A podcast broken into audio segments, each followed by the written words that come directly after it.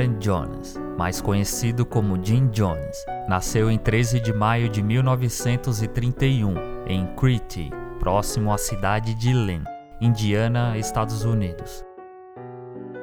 Filho de James Truman Jones, um veterano da Primeira Guerra Mundial, e Lynetta Jones, que trabalhava em diversos empregos. Jones praticamente se criou. Seu pai não ligava muito para ele, e sua mãe passava a maior parte do tempo trabalhando. Sua cidade natal não lhe dera bons exemplos, pois sofria grande influência da Ku Klux Klan, a qual seu pai era um seguidor leal. Na cidade praticamente não existiam negros. Segundo o próprio Jones, havia uma lei tácita de que os negros não podiam deixar que o sol se pusesse sobre suas cabeças. Durante anos, um de seus vizinhos costumava levá-lo a visitar sua igreja. Jones começou sua própria missão religiosa em torno dos 10 anos de idade. Ele visitou igrejas na pequena cidade de Lynn, onde morava com sua família, e fez amizade com o ministro pentecostal por um tempo. Uma criança observadora, Jones começou a tomar o que aprendeu nessas diferentes casas de culto e começou a pregar para as outras crianças na comunidade. Ele era um garoto muito estudioso e falava muito bem em público, mas ele tinha poucos amigos. Seu entusiasmo religioso afastou alguns e, por sua vez, ele não gostava muito das atividades típicas de adolescentes, como esportes, dançar e beber, pois acreditava ser comportamentos pecaminosos. Apesar do racismo extremo do seu pai, teve alguns amigos negros, que volta e meia eram expulsos de sua casa. O jovem Jones passava a maior parte do seu tempo com livros, especialmente as obras de Gandhi, Hitler, Joseph Stalin e livros de religiões. Depois que seus pais se separaram, Jones e sua mãe se mudaram para Richmond, Indiana. Lá ele teve a chance de se reinventar. Trabalhou em um hospital onde conheceu Marceline Baldwin, uma estudante de enfermagem, depois de se formar no ensino médio em dezembro de 1948, Jones começou a estudar na Universidade de Indiana em janeiro seguinte. Jones e Marceline se casaram em 12 de junho de 1949. O casal adotou três crianças de ascendência coreana, um menino negro e uma garota de sangue indígena, além de outra branca. Em 1959, o casal teve seu único filho biológico.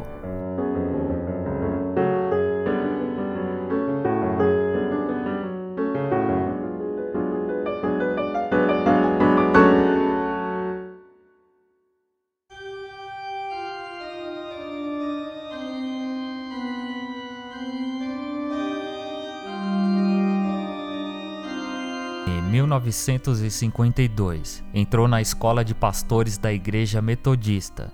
Ficou impressionado com a popularidade dos cultos e planejou usá-los para arrecadar dinheiro. Ele conseguiu um emprego como pastor estudantil na Igreja Metodista de Somerset, um bairro pobre e predominantemente branco em Indianápolis. No ano seguinte, Jones estava com uma boa reputação no estado, como curandeiro e evangelista. Ele estava interessado em manter serviços de integração racial, mas esse interesse não foi compartilhado por sua igreja. Logo, Jones se expandiu, formando a igreja Wings of Deliverance, Asas da Libertação, em 1995. A igreja logo se tornou conhecida como Templo dos Povos. E para ajudar a construir o seu segmento, ele comprou alguns horários em uma estação de rádio AM local para transmitir seus sermões.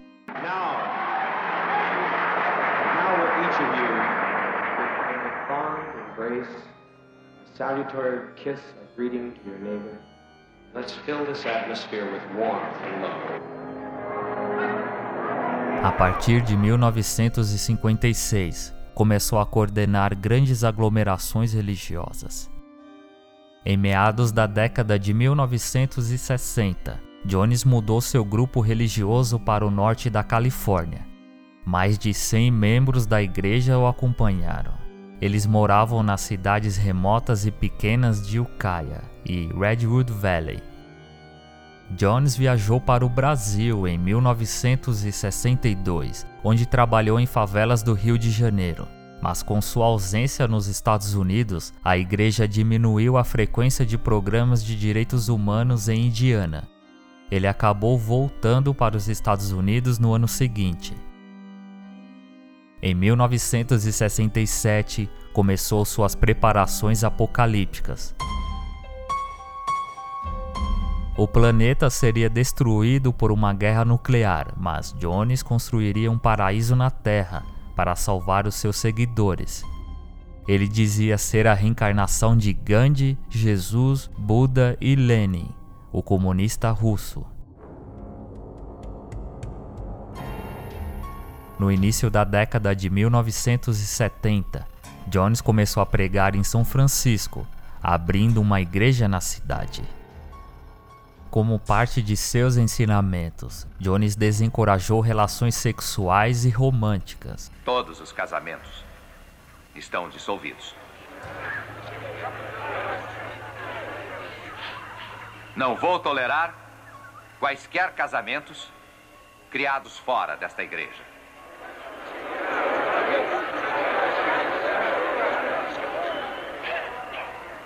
Eles são ilícitos. Relacionamentos motivados sexualmente que não têm lugar nesta sociedade. Foram uniões inadequadas e imperfeitas causadas por instintos baixos.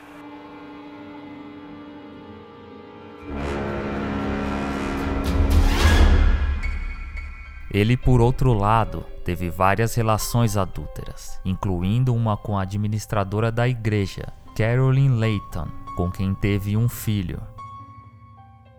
Jones também procurou perturbar os laços familiares, posicionando-se como pai de todos.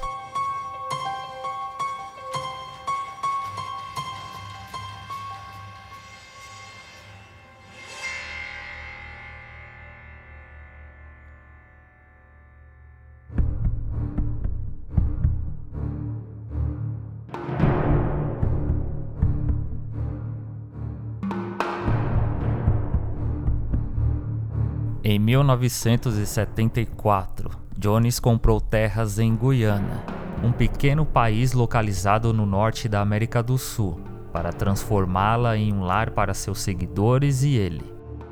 Assim, fundou o vilarejo chamado Jonestown em 1977. Cerca de mil pessoas viveram lá.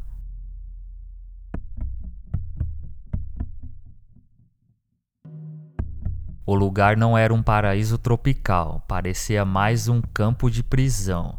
Seus seguidores recebiam pouca comida e não podiam partir. Guardas armados ficavam no perímetro do complexo. Jones frequentemente pregava sob o sistema de alto-falantes da Jonestown. Jehovah Jireh, all the goodness of all the world's great religions, in the name and the mercy and the goodness of Jesus, wherein I stand. Com medo de uma trama contra ele, começou a realizar exercícios de suicídio. Em certa ocasião, seus seguidores foram acordados no meio da noite. Eles receberam um copo com um líquido vermelho, que lhe disseram que continha um veneno e que tinham que beber. Depois de 45 minutos, os membros foram informados de que não iriam morrer, que tinham passado em um teste de fidelidade. Em setembro de 1977, Jones ameaçou suicídio em massa para forçar o governo de Guiana a agir contra ele. A ex-membro do Templo dos Povos, Grace Stowen, pediu ao governo para ajudá-la a recuperar a custódia de seu filho John Victor. Outra ex-membro do grupo, Deborah Blackley, também falou publicamente contra Jones. A seita chamou a atenção de um jornalista norte-americano que escreveu sobre os abusos físicos, psicológicos e sexuais sofridos pelos fiéis. E finalmente, em novembro de 1978, Leo Ryan, um congressista da Califórnia, decidiu investigar Jonestown.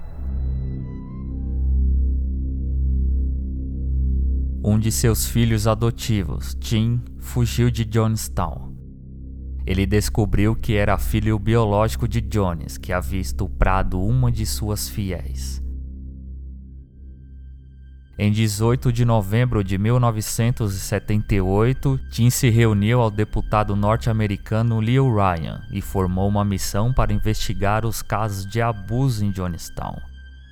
Ryan percorreu Jonestown com uma equipe de televisão ele procurava por pessoas que gostariam de deixar o complexo, mas a operação de resgate não foi conforme o planejado. Naquela tarde, Ryan, alguns membros do Templo dos Povos e visitantes foram conduzidos a uma pista de pouso em Port Kaituma.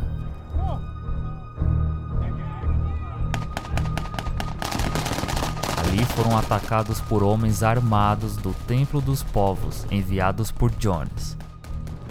No momento em que o tiroteio acabou, havia cinco pessoas mortas, incluindo o congressista Ryan, o correspondente da NBC Don Harris, o cinegrafista da NBC Bob Brown e o fotógrafo Greg Robinson. Uma desertora chamada Patricia Parks também foi morta mais dois desertores foram gravemente feridos. Enquanto isso, de volta a Jonestown, Jones lançou o que chamou de campanha de suicídio revolucionário. Veneno foi misturado em um suco e copos dessa bebida letal foram distribuídos aos membros.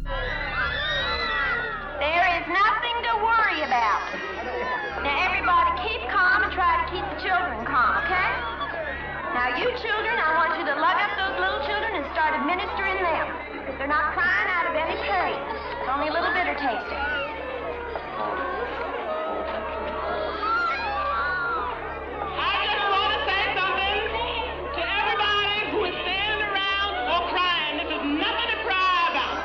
Primeiro, ele fez os pais darem a bebida aos filhos, que depois de algum tempo morreriam em seus braços. Essa cena durou 20 minutos, de acordo com uma das três testemunhas que sobreviveram, Odell Rogers.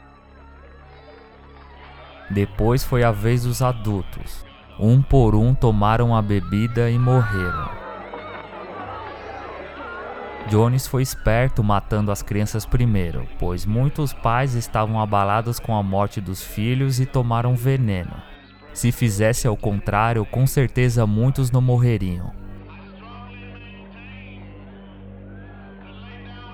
O ato levou à morte de mais de 900 pessoas. 276 delas eram crianças. Jones foi encontrado morto, com um tiro na cabeça. Odell Rogers correu para Port Kaituma, dando alarme ao exército de Guyana, que chegou no local dois dias depois e se deparou com uma horrível cena de centenas de corpos caídos no chão. Eu estava lá quando Jim Jones estava dando as ordens ao povo para tomar o veneno. Ele dizia que a gente devia beber depressa, antes da chegada da Guarda Nacional da Guiana. Se eles nos pegassem vivos, seríamos torturados, castrados e assassinados. Jim Jones dizia que antes dele morrer, ele queria ter certeza que todos estaríamos mortos e salvos da Guarda Nacional. A primeira pessoa que se levantou para tomar o veneno era uma jovem mãe. Devia ter uns 27 anos. E ela tinha um bebê. O bebê devia ter um ano e meio. Ela deu o veneno para o bebê primeiro e tomou o dela em seguida. Depois ela saiu e sentou-se na grama, esperando o veneno fazer efeito. Era difícil acreditar. Eu podia entender os mais velhos cometendo suicídio, mas não entendia como os jovens estavam fazendo aquilo. Ela não foi forçada. Eu vi muita gente subindo sem ser forçada. Isto foi no começo de tudo. Os primeiros foram os bebês e as crianças. Eles eram levados pelos próprios pais. Até o momento que eu vi, as pessoas estavam indo sem serem forçadas.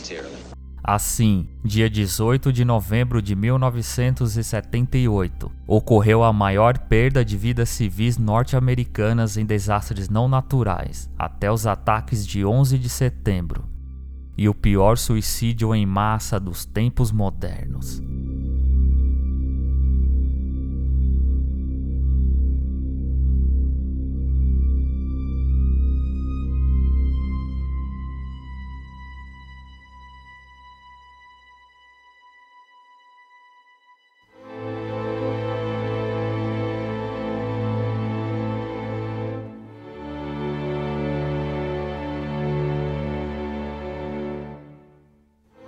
Com sua bela voz, tom carismático, grande crucifixo pendurado no peito, sempre vestido com paletós de linho. O reverendo Jones era muito popular na Califórnia nos anos 1970. Embora regularmente ordenado numa congregação batista, Jones era considerado um pastor rebelde, que muitas vezes agia fora das normas. Era um estudioso obsessivo da Bíblia. Para ele, o texto bíblico era como se fosse gravado em pedra. Uma escritura irremovível e literal que deveria ser obedecida nos mínimos detalhes. Pode-se dizer que o fanatismo fez parte desse terrível massacre. Podemos definir o fanatismo como uma crença exagerada, uma adesão cega a uma visão de mundo ou doutrina, de tal modo que o fanático identifica sua crença como a verdade absoluta e se sente como dono da verdade. Por isso considera seu inimigo todos aqueles que não compartilham de sua fé. Mas há quem diga que Jim Jones trabalhava para a CIA, o Serviço de Inteligência dos Estados Unidos da América, e a seita fez parte de um projeto chamado MK Ultra, um programa ilegal e clandestino de experimentos em seres humanos, feito pela própria CIA. Os experimentos em seres humanos visavam identificar e desenvolver drogas e procedimentos a serem usados em interrogatórios e tortura, forçando confissões por meio de controle da mente. A conspiração diz que Jones, com sua igreja comunista, teria chamado a atenção da CIA, e ele acabou virando um membro do serviço de inteligência. Para provar, dizem que o comunismo de Jones muitas vezes contradiziam violentamente seus supostos ideais socialistas. Eles ainda afirmaram que Jones mudou o Templo dos Povos ou Templo do Povo de lugar por conta da CIA que estava ansiosa em afastar suas experiências de controle da mente da visão pública. No altar, sobre o trono do reverendo Jim Jones, havia uma placa com uma mensagem que pode ficar de lição para toda a humanidade. A mensagem dizia: Aqueles que não conseguem lembrar do passado estão condenados a repeti-lo.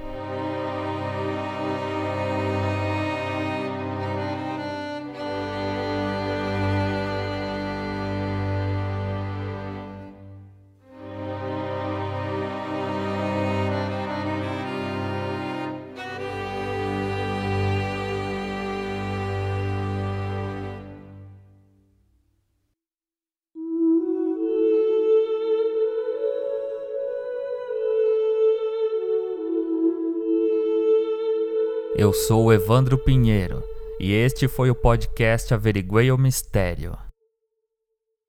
O tema deste episódio foi indicação do ouvinte Rodrigo Oliveira, do Resistência Podcast. Envie você também sua sugestão de pauta, e se você gosta de escrever e quiser fazer parte da produção de um episódio, pode enviar também o roteiro. Envie para o e-mail averigueiomistério.gmail.com ou entre em contato pelas redes sociais. No Twitter, que é o arroba averigueiom e o arroba evandro boss. Ou pelo facebook.com barra averigueiomistério. Se gostou do podcast, compartilhem, espalhem a palavra.